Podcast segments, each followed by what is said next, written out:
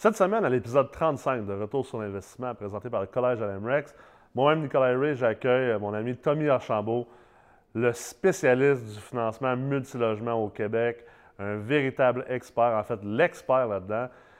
J'ai pas grand-chose à dire dans l'introduction. Écoute, c'est tellement un épisode de feu. Moi-même, je trouve que je me suis gâté. C'est comme à l'habitude, à chaque fois avec Tommy, on se gâte, on est capable de rentrer dans vraiment du high level. Alors, je vous suggère de vous taire et d'écouter très attentivement. Bonne écoute. All right. Salut Tommy, ça va? Bon matin, absolument. Excellent. Ben oui, ça va toujours bien.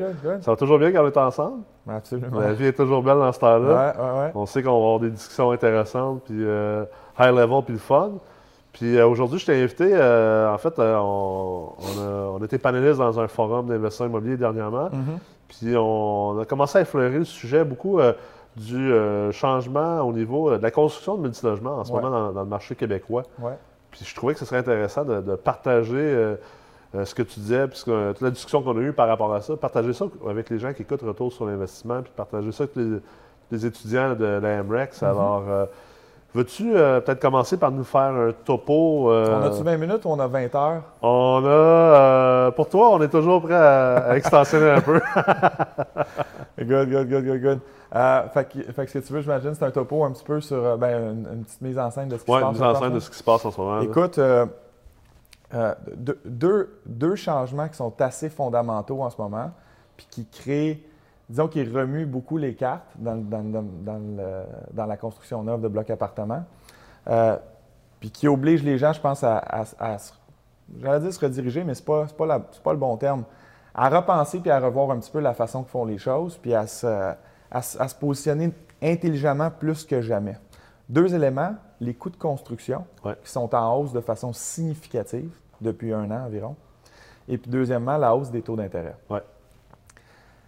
Les deux, en plus, ont un impact, euh, amènent, beaucoup de vélocité un à l'autre. Parce qu'à chaque fois que les taux prennent un dixième de point, euh, ben, si ça combine avec 1% de hausse de coût, ben mon, dixième de point fait encore plus mal parce que c'est un impact sur un plus gros montant d'argent. C'est clair, c'est clair. Fait que, fait que, là, si on est rendu qu'on parle que les coûts de construction ont monté plus en moyenne de 15 à 20% depuis un an, eh. puis que les taux d'intérêt ont pris à peu près 75 points de base, ben les deux variables combinées font en sorte que ça ne veut pas dire qu'on ne peut plus en faire, ça ne veut pas dire qu'il ne faut pas en faire, ça ne veut pas dire qu'il n'y a pas d'excellents projets encore qui se font, ça veut dire qu'il faut savoir compter, savoir comment bien gérer notre risque plus que jamais puis être très attentif à. C'est plus, plus un automatisme où que ça va vraiment être bon. Il faut vraiment se pencher puis euh, euh, sur, la planche à dessin. Là. Euh, pour les gens que les chiffres, c'est peut-être moins, sont moins dans le day-to-day que nous autres au niveau de l'investissement immobilier.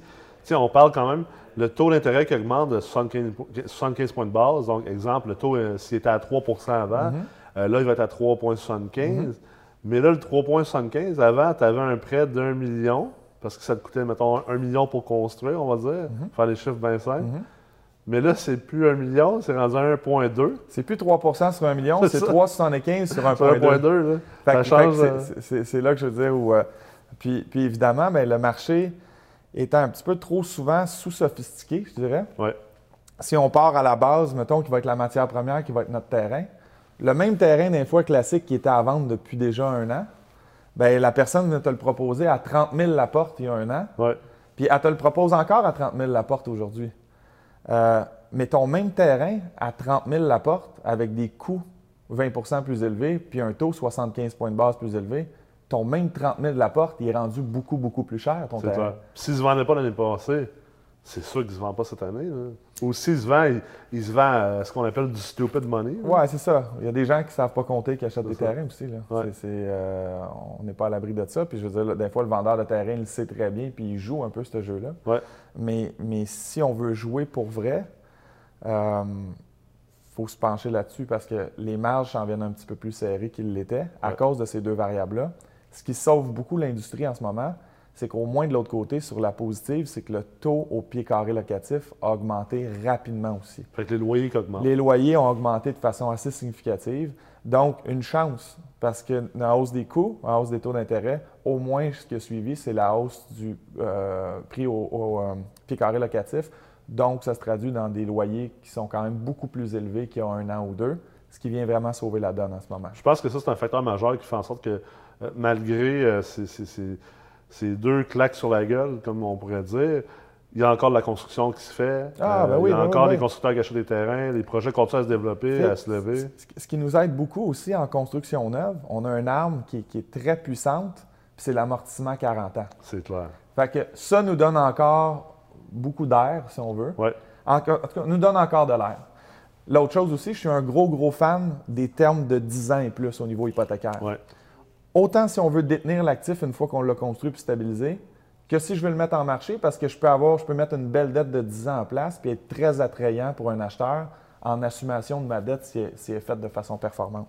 Surtout Fait considérant qu'en ce moment, depuis environ 6 mois, 1 an, le- le- On n'a même pas un quart entre un 5 ans et un ça. 10 ans. On parle même de. Ça, ça oscille plus autour de 15 à 20 points de base de différence. Ouais. Donc, 0.15, 0.20 de différence entre un 5 ans et un 10 ans. Alors, je suis un gros, gros fan. Pourquoi? Parce que oui, j'ai le 40 ans d'un côté, mais quand j'ai un terme de 10 ans et plus aussi, mon test de ratio de couverture de la dette passe de 1,30 à 1,20. Exact. Alors, vu que ma mon différentiel de taux d'intérêt entre un 5 ans et un 10 ans est pratiquement nul maintenant, mon 1,30 à 1,20 vient vraiment me donner beaucoup d'air aussi de ce Ah côté-là. oui, parce que les dollars maximal de prêt, donc le montant hypothécaire octroyable, il est plus élevé parce que la valeur économique est plus élevée également. Oui, puis à l'époque, ce qui arrivait, c'est qu'on ne gagnait pas beaucoup avec la règle du 1,20 versus 1,30 Ouais. parce que la SCHL nous permettait de faire 1,20 à la place d'un 30 pour venir compenser un peu le fait que le taux est environ historiquement plus 75 à 100 points de base de différence entre un 5 et un 10. Fait que le 1,20 versus le 1,30 venait beaucoup plus pallier pour le fait qu'on allait se négocier un terme plus long. Mais maintenant, aujourd'hui, on a vraiment un avantage parce que mon taux est à peu près pareil c'est clair. mais j'ai vraiment le, le- le- le- le 1,20, alors je peux vraiment en profiter. Donc, d'un côté, on fait une dette de 10 ans, donc je ramène mon RCD à 1,20, puis j'ai un amortissement de 40 ans avec des prix au pied carré locatif qui ont augmenté. C'est tout ça qui tient encore l'industrie. là. Puis, puis ça, ben, c'est important à considérer parce qu'on parlait tantôt de sophistication des investisseurs. Puis c'est là que la sophistication des investisseurs est nécessaire et est importante parce que ça, ce- cet arbitrage-là, cette opportunité-là, elle est, elle est très subtile puis très importante. Mais pour le commun des mortels, le commun des investisseurs qui ne comprend pas justement euh, les, les- les relations de valeur économique, valeur marchande, comment que les ratios de couverture de dette, les taux d'intérêt, comment tout ça, ça bouge ensemble, incluant les TGA. C'est difficile de voir cet C'est arbitrage-là. pour ça qu'une grosse partie de mon travail cette année, ça a été de, de- de verbaliser ça à mes clients, même des clients, des fois, qui sont relativement assez, euh, assez importants puis de, de grande envergure. Mais c'est là, on rentre plus dans l'aspect financier puis la Ouais. compréhension du, du comment, pourquoi qu'on peut quand même faire les choses euh, assez bien encore. Ben oui, on rentre dans l'ingénierie financière pure. là. Pour la première fois depuis euh, de cette année, deux fois que j'ai fait des termes de 20 ans. On n'avait jamais, jamais de demande pour ça. Mais ce qui est le fun, c'est qu'on disait qu'il y a une disparité de 0.15, 0.20 entre le 5 et le 10. Ouais.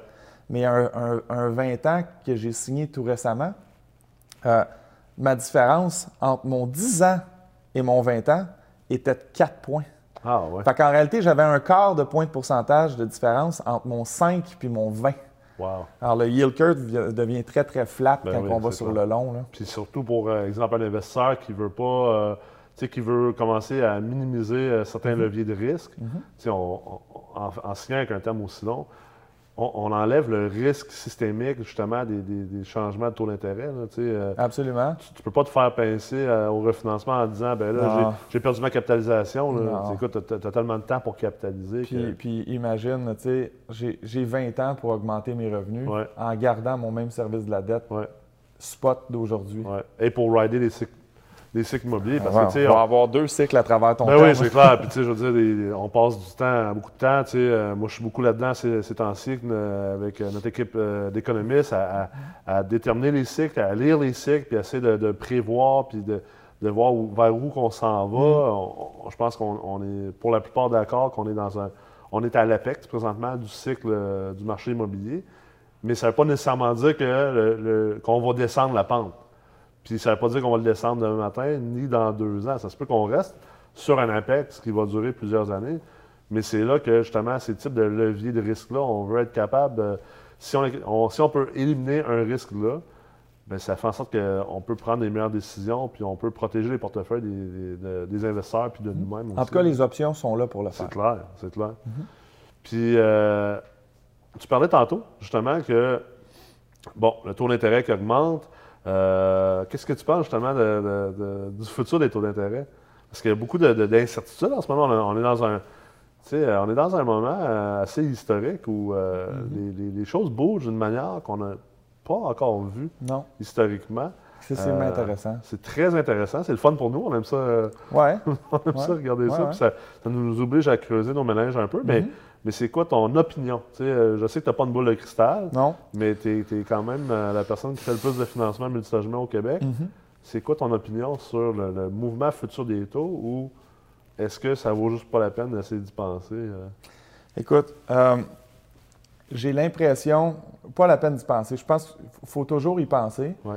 Mais, mais je pense qu'il faut y penser dans l'optique de, de- de juste gérer ses propres attentes, puis peut-être devenir en paix d'avance avec différents types de scénarios. J'essaie de faire ça à peu près dans n'importe quoi dans ma vie, que ce soit personnel, financier, avec ta business, quoi que ce soit. Ouais. Euh, on ne peut jamais prévenir l'avenir, mais on peut se donner, on peut avoir une très, très bonne idée des deux, trois, quatre scénarios probables qui pourraient nous arriver dans le prochain court, moyen, même long terme un Ouais. petit peu.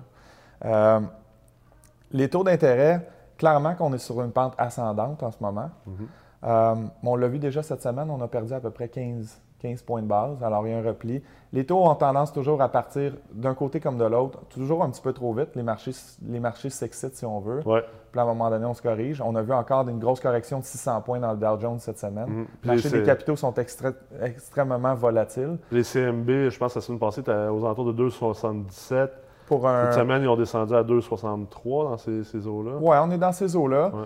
Euh, mais ce qui arrive, c'est que là, les taux ont quand même. Si on part du creux historique d'il y a à peu près un an et demi, on est quand même là, 75 facilement points de base plus élevés. Les taux ont monté. Oui, absolument. Euh, là, il faut, faire attention. hein, le- le- le- les outils qu'on utilise dans le financement multirésidentiel, CMB ou GOC, les, les, euh, gouvernements du Canada, c'est un peu différent là, que le, ce que les gens voient toujours dans les journaux, le, Ouais. le taux de base qui a monté de 0,25, qui lui, ça fait cinq fois qu'il monte de Ouais, 0,25. le taux directeur. Le taux directeur.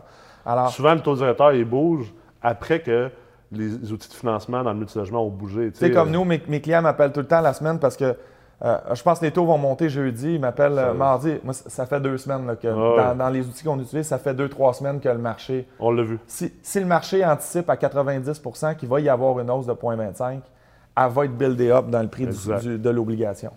Euh, à l'inverse aussi, des fois, ce qui arrive, c'est que quand, quand, quand on s'attendait, exemple, des fois, il y a des scénarios qu'on s'attend à 60-70 qu'il y ait une hausse, puis finalement, il y a statu quo, puis on reste là. On voit automatiquement le lendemain les CMB, les obligations perdent 10, 15, 20 points dans la semaine qui Ouais. suivent parce qu'ils s'étaient surexcités trop d'avance. Alors, il y a tout le temps une pré-anticipation de part et d'autre. Ceci étant dit, je pense que probablement qu'à court, moyen terme, les taux vont monter encore un petit peu. L'économie roule à plein régime en ce moment. Ouais. On a pratiquement le plein emploi au Québec. Ouais. Euh, tout le monde travaille. Il y, a une, il y a une- il y a une- il y a une grosse effervescence. On regarde tout ce qui se passe à Montréal. C'est- incroyable. On n'a jamais vu ça. Montréal puis le Québec ont la cote même à l'international en ce moment. Alors, il y a beaucoup de capitaux qui arrivent de l'étranger. Ouais. Alors, les gens travaillent, ça va bien. Je pense que les gouvernements en profitent pour réajuster les taux d'intérêt à la hausse pour probablement se donner un outil le temps venu, quand tout ça ralentira, puis qu'on aura besoin de se redonner de la stimulation Ouais, financière. C'est clair. Alors, j'ai l'impression qu'à court terme, on pourrait avoir là, encore, peut-être cette année, un autre 50 points de base sur les taux d'intérêt. Je ne serais pas surpris du tout. Euh, plus que 50 à 75 points de base, prenant pour acquis qu'on a déjà monté de 75 à 100 points de base, j'ai l'impression qu'on arriverait, par exemple, à, à- à un niveau assez critique. là. Il faut garder une rentabilité là, pour les actifs Ouais. immobiliers, sinon on va voir à un moment donné ça euh, shifter assez rapidement. Puis d'un point de vue macroéconomique aussi, parce que peut-être les, les investisseurs immobiliers sont moins là-dedans, mais euh, on- on- comme pays, on ne veut pas dévaluer notre argent versus Non. le dollar américain. En ce moment, le- le- la Fed est à 2,25, si je ne me trompe pas. Nous, on est à 1,75. Fait que, tu sais, le, le gap de, de 50 points de base est important parce que si on augmente trop notre taux directeur, puis qu'on se rapproche trop, puis qu'on rapetisse le gap avec la Fed, ben, on va dévaluer notre argent ultimement. Puis étant un pays exportateur, il- on ne veut pas faire ça. tu sais. Euh, Oui, c'est bien le fun d'avoir la parité euh, pour, euh, pour aller faire son shopping puis acheter une voiture aux States, mais, Mais, euh, ultimement, c'est pas le fun la parité Non. dans notre cas. là. Puis, puis, puis, faut garder en tête aussi que quand les taux montent, on, a- on est des gars d'immobilier, fait qu'on pense à l'immobilier, Exact. mais ça a un impact sur un paquet d'autres choses. Ben oui, c'est les clair. marges de crédit personnel, certains types de cartes de crédit, Ouais. euh, les prêts auto, les prêts rénovation, euh, les prêts hypothécaires. Combien de monde qui sont sur des marges de crédit hypothécaires ou des taux variables? Parce que leur énorme. première mise de fonds venait de, de la maison, de l'équité de la maison. Alors, l'impact, à un moment donné, de tout ça sur le revenu disponible mensuel des gens, euh, ça a un impact qui est réel. Cet argent-là, s'il est pris maintenant puis il est mis sur du service de la dette, Ouais. ben, les gens ne sont pas en train de changer de télé, ne sont pas au restaurant avec cet argent-là, ne sont pas en train de changer de, de- de voiture, etc. Ce qui est égal à une récession. ben, ce qui égale un, un potentiel de récession. Ouais. Ouais. Ça ramène aussi à un point important, parce que là, on parle de macroéconomie, mais ultimement, d'un d'un point de vue économique, mettons au niveau de la. On va parler de Montréal, du RMR de Montréal. Euh, tantôt, tu as, mis le doigt sur, le- le- sur les loyers, l'augmentation des loyers. Puis, tu sais, cette discussion-là, moi, toi, on l'a eu souvent. là, euh, tu sais, euh, juste, moi, j'étais impressionné à chaque fois. J'ai été conférencier à Seattle, à Nashville, Denver, New York. Les loyers sont, sont beaucoup plus grands. Bon, New York, on ne considérera pas parce que c'est New York. là.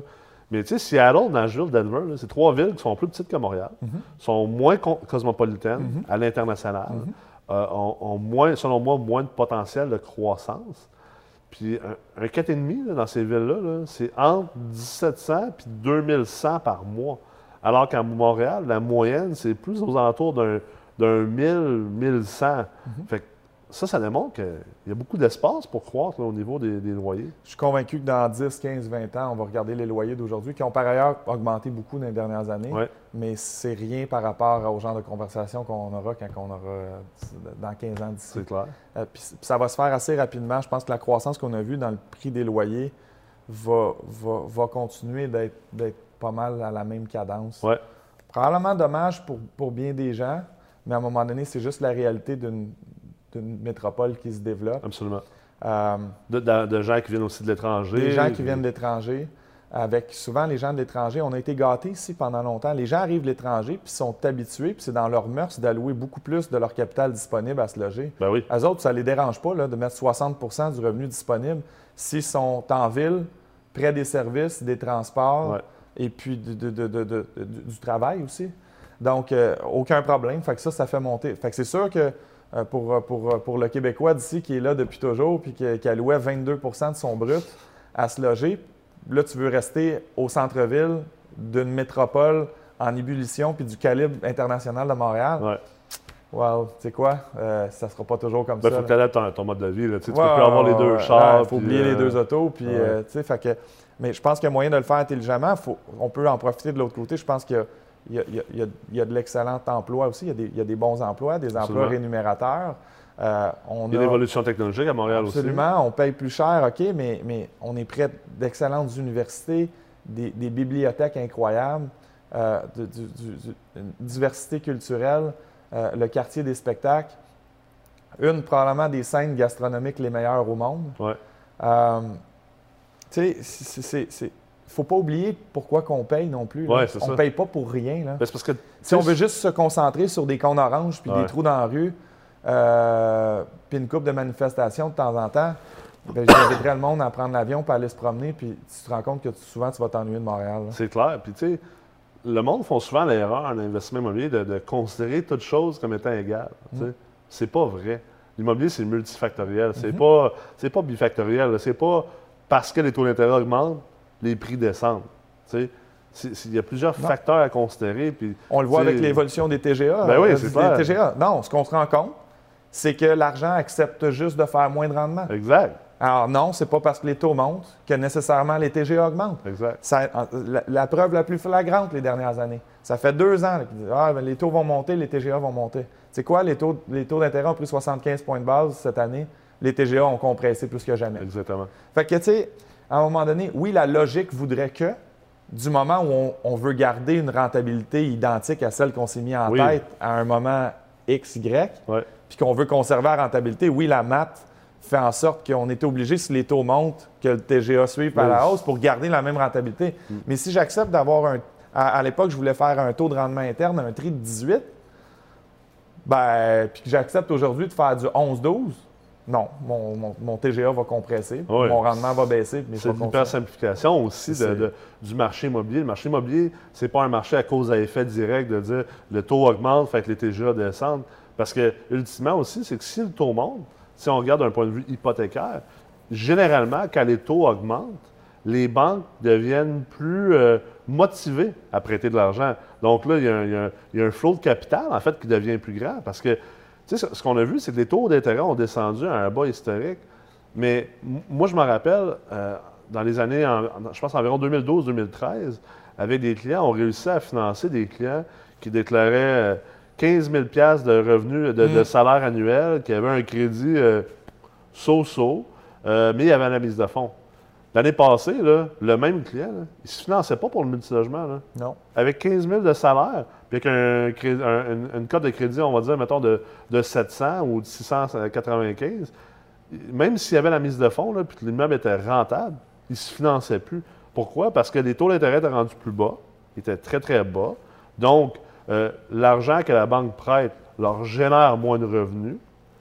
Alors, eux, ce qu'ils doivent faire, c'est que si l'argent leur génère moins de revenus, comme un investisseur immobilier, parce qu'une banque, c'est un investisseur immobilier ultimement, il faut qu'ils prennent moins de risques. Fait que s'ils prennent moins de risques, ça veut dire que ça devient plus difficile de se qualifier pour un prêt. Mais le contraire est, véritable aussi, parce que quand les taux d'intérêt remontent, bien, éventuellement, il y a moins et moins de personnes qui veulent engager un prêt hypothécaire parce que justement, ils ont moins de rendement vu que le coût de capital est plus élevé. Mais la banque, de l'autre côté, elle se ramasse avec un pôle de capital qui est pris chez elle. elle, elle a besoin de le prêter, cet argent-là. Mm-hmm. Elle a besoin de générer des, mm-hmm. frais de dossier. Mm-hmm. Elle a besoin de générer un loyer sur cet argent-là, donc un taux d'intérêt. Et en plus, maintenant, le taux d'intérêt est plus élevé. Fait que c'est encore plus intéressant pour eux autres de prêter cet argent-là. Fait qu'est-ce que les banques font généralement? Euh, puis la preuve, je peux la démontrer avec ce qui s'est passé aux États-Unis les années 2006 à 2010. Et euh, on l'a vu aussi au Canada c'est que les banques, à un moment donné, se mettent à alléger les paramètres, puis toutes les, ce qu'on appelle les covenants de prêt, ils se mettent à alléger ces paramètres-là parce qu'ils ont besoin de se mettre à faire des prêts une fois que les gens ont décidé d'avoir moins d'argent. Ça, ce que ça fait, il y a plus de capital dans le marché. S'il y a plus de capital dans le marché, il y a plus de demandes pour les propriétés, mais il n'y a pas nécessairement plus d'offres. Ça vient protéger les TGA. Fait quand les gens disent que ah, les taux d'intérêt vont augmenter, les TGA vont augmenter, donc les blocs vont perdre la valeur. Moi, je crois pas. Puis, je sais que toi non plus, tu ne ben, croyais pas. À, l'ultime, il faudrait que ça l'arrive, mais je veux dire, on se rend compte que c'est pas c'est pas automatique, c'est pas si communicant que ça. Évidemment que si les taux prennent 700 points de base, ben évidemment qu'on ne pourra pas avoir des transactions à 4 de TGA. Mais maintenant, s'ils prennent 700 points de base, on, aura d'autres genres de choses à, gérer. on a d'autres problèmes. Mais, mais tu sais, et puis évidemment que les TGA vont suivre à la hausse, mais on se rend compte que c'est pas aussi intimement liés qu'on aurait pensé. Ça, c'est le flot de capital des marchés des capitaux. Mais là, on n'a même pas parlé du marché des investisseurs étrangers. Tu sais, mm. euh, euh, tantôt, tu as, touché un petit peu le point là-dessus, sur le marché étranger. Montréal devient de plus en plus cosmopolitain comme ville. Mm-hmm. Il y a de plus en plus de gens de l'Europe, de l'Arabie mm-hmm. saoudite, du Moyen-Orient, de mm-hmm. l'Asie, des États-Unis qui s'en viennent à Montréal. Ça fait juste commencer. Quand ces sous-là commencent à rentrer, eh, dommage, mais le, marché. local perd le contrôle ben oui, c'est clair, c'est clair. Fait que ça fait en sorte que moi, je pense que les, immeubles vont continuer à prendre la valeur, même si les coûts de construction sont, ont augmenté, même si les taux d'intérêt ont augmenté. Oui, ça l'affecte, ça l'impute ta rentabilité à court, moyen terme. Mais pour l'investisseur immobilier qui est sophistiqué, ultimement, il y a encore beaucoup, beaucoup d'opportunités, surtout si on considère l'appréciation des immeubles. Puis, je pense que euh, dans le marché, justement, il y a eu beaucoup d'enseignements qui ont été faits auprès des investisseurs immobiliers d'arrêter de, considérer le côté spéculatif, donc l'appréciation. Les gens calculent la capitalisation puis le cash flow, mm-hmm. puis ils ne calculent pas l'appréciation parce qu'ils se disent c'est du multilogement, puis je veux pas de risque, je veux juste garder mon cash flow. Mm-hmm. Mais c'est tellement une erreur majeure parce que si on fait ça, tu, viens de, de tasser de côté le tiers de ce qui est ta composition de rendement en immobilier multilogement. C'est ça qui va faire la différence entre la personne... Ce qui historiquement a été la plus grosse composante. là, en plus. C'est juste que ça, tu as entièrement raison du moment où on est réaliste puis qu'on a une perspective dans le temps qui fait du sens. Exact. Donc, est-ce que de dire que je peux absolument me calculer une inflation de 2% année après année sur un immeuble, ça fait du sens? Ben, sur 20 ans, oui. Ouais. Sur 20 ans, tu sais quoi, ton immeuble va avoir pris- probablement pris. Le futur nous dira que ton immeuble va avoir pris en moyenne 2% probablement plus que En ça. fait, c'est ouais, mais, mais, mais, mais, disons qu'il a pris l'inflation, absolument. Les cinq prochaines années, je ne sais pas. Ouais. Mais si, si tu détiens ton immeuble 5, 10, 15, 20 ans, absolument qu'il faut que tu viennes mettre en, en- en ligne de compte. Mais c'est vrai que ta modélisation, il faut qu'elle devienne importante parce Ben que, oui. tu sais, ultimement, là, si on prend Montréal et qu'on en regarde justement les, les potentiels de loyer, moi, je vois les gens faire leurs analyses d'achat, puis tu as parlé d'inflation, ils font dans leur projection de cash flow une augmentation des loyers à l'inflation. Mais si tu fais ça, ça veut dire que tu viens d'annuler tout le côté spéculatif et appréciation potentielle de tes immeubles parce que peut-être que le TGA ne changera pas. Peut-être que tu as acheté un TGA Ben, de tu es juste 5. en train de protéger ton pouvoir d'achat. Tu as acheté un TGA de 5, puis euh, tu vas revendre un TGA de 5. Mais si tu augmenté juste tes loyers en fonction de l'inflation, je pense que c'est là que tu manques beaucoup d'opportunités. Mm. C'est là la différence entre l'investisseur sophistiqué et l'investisseur amateur. Parce que l'investisseur amateur va plugger, dans le fond, des cash flows qui augmentent avec l'inflation. Fait autrement dit, ces cash flows ne prennent pas de valeur. Puis ce qu'il est en train de dire, c'est qu'il dit ben, Je pense pas que les loyers vont augmenter à Montréal, par exemple. Mais si les loyers augmentent, là, puis qu'ils augmentent de 8 là, sur, annuellement sur les huit prochaines années, parce qu'on pense que c'est ça qu'il y a de l'espace pour monter, on s'entend-tu que le deal, quand il regarde le deal pour l'acheter, un cash flow qui a augmenté de 8 à- dans une inflation de 2 versus un cash flow qui a augmenté de 2% dans une inflation de 2, là, c'est pas la même transaction, Ben mais non, pas ben là. qui a plugué le 2 là, en pensant être conservateur. Mhm. là. Lui, il passe à côté, il passe à côté de la traque. là. Mhm. Rendu là, tu es aussi bien de plus faire du multilogement, tu es aussi bien d'aller acheter des obligations, puis euh, acheter du fixed income, puis de ne pas faire du multilogement, parce que du multilogement, à la base, c'est un immopreneur. Fait qu'un immopreneur, c'est un entrepreneur d'immobilier, puis il y, a une, composante de risque. Il faut que tu prennes des risques. Il n'y a aucune entreprise de valeur qui a été bâtie sans, à quelque part, prendre des risques calculés de insider. Puis c'est là la différence du risque calculé d'insider. Puis les constructeurs et les investisseurs qui vont réussir à, à- jouer avec ça, effectivement, en étant réaliste. Si tu plugues 16% d'appréciation, il y a peut-être des chances que tu te plantes, là. Mais euh, du même coup, si tu plugues juste 2% d'appréciation, il y a des bonnes chances que Mm. tu passes à côté des transactions. là. Je pense que c'est probablement ça que les constructeurs. euh, Surtout dépendamment de ta classe d'actifs. Si on veut faire une modélisation dans le neuf, souvent, juste pour des fins de modélisation, on va mettre à peu près l'inflation parce que Ouais. tu amènes normalement, dès le début, tu es supposé être capable d'amener ton immeuble au marché déjà, Ouais. au haut du marché. ouais. Alors là, de dire qu'on va partir du haut du marché puis faire 8 par année, bien que dans certains cas, ça va être très, très, très faisable. Ouais. C'est pas la même chose que si je pars avec un immeuble de 1971 Si je l'optimise. je l'optimise. C'est clair. C'est sûr que dans le neuf, on va, on va se mettre des modélisations qui ressemblent plus à l'inflation pour la composante plus-value. Ouais. Euh, En, en considérant que tu l'as pricé aussi ton immeuble comme il faut au départ, le Ben loyer. oui, ben oui. Parce que ça aussi, c'est un autre, c'est un autre enjeu majeur. la valeur, je la fais au début. Là. Je, je- je- je maximise jour 1. Parce que c'est un enjeu majeur. Hier, on a fait, euh, on a fait une présentation économique sur, un- sur le marché de Québec. Puis justement, il y avait un projet euh, dans le coin de Saint-Augustin, Mhm. euh, un, un gros projet de locatif neuf avec un taux d'occupation de 30% parce qu'il a overshooté ses loyers puisque le marché pouvait Mhm. f- prendre. Fait que ça, il faut faire attention. Puis, je pense pour ça que c'est important de travailler avec des gens comme toi, puis avec euh, euh, des bons évaluateurs agréés, d'être capable de dire, OK, on va le pricer right tout de suite au départ. Parce que si tu ne si tu mets pas euh, tes- ta mise en marché de loyer au bon prix, si tu mets trop bas, ben, tu perds effectivement. Il faut que tu te payes au début. L'optimisation dans le neuf, c'est jour 1. Ouais. Alors, ton travail, c'est de l'amener parce que tu vas avoir le meilleur TGA de marché. tu sais. Ouais. Le- le- les caps dans le neuf sont très agressifs quand un produit est relativement bien situé puis qui est bien fait. Fait que tu es supposé pouvoir te dire, ton but, c'est d'être au maximum du marché locatif en termes de prix au pied carré, Ouais, puis avec le TGA le plus bas à cause de la qualité de ton actif. exact. Fait que ton optimisation est faite à même ta construction et ta stabilisation. Faut pas se dépêcher pour remplir l'immeuble. Il faut Exact. louer l'immeuble le plus cher possible. Exact. Puis puis puis il faut écraser le cap le plus possible. C'est là que ça devient intéressant de, ça de, de- de penser à peut-être pas faire un, un- un build and hold, mais effectivement de faire un build and sell, puis de bâtir ton immeuble, puis de la revendre, puis passer aux prochaines opportunités si tu as d'autres opportunités. Je pense que c'est un- c'est une période qui est très, très propice à ça. Puis on, on le voit de plus en plus, puis on va le voir de plus en plus. Il y a des transactions très, très intéressantes qui se préparent à ce moment. Absolument. Écoute, je pense qu'on est dans un- une période euh, vraiment excitante. Euh, je sais que toi, tu fais du travail extraordinaire de ce côté-là. Puis, euh, on, on- on va te réinviter dans un prochain épisode à, à continuer de nous partager qu'est-ce qui se passe dans le marché. Je te remercie énormément d'être là aujourd'hui. On va se revoir aussi bientôt dans, dans- dans le cours d'ingénierie financière avancée au Collège d'Amrex. Donc, euh, comme d'habitude, merci beaucoup, euh, Tommy. Anytime, Nick. All right, thanks. Alors, j'espère que vous avez apprécié l'épisode d'aujourd'hui avec Tommy Archambault. On a vraiment parlé de plein de sujets hyper intéressants, du high level, une rencontre au sommet, effectivement.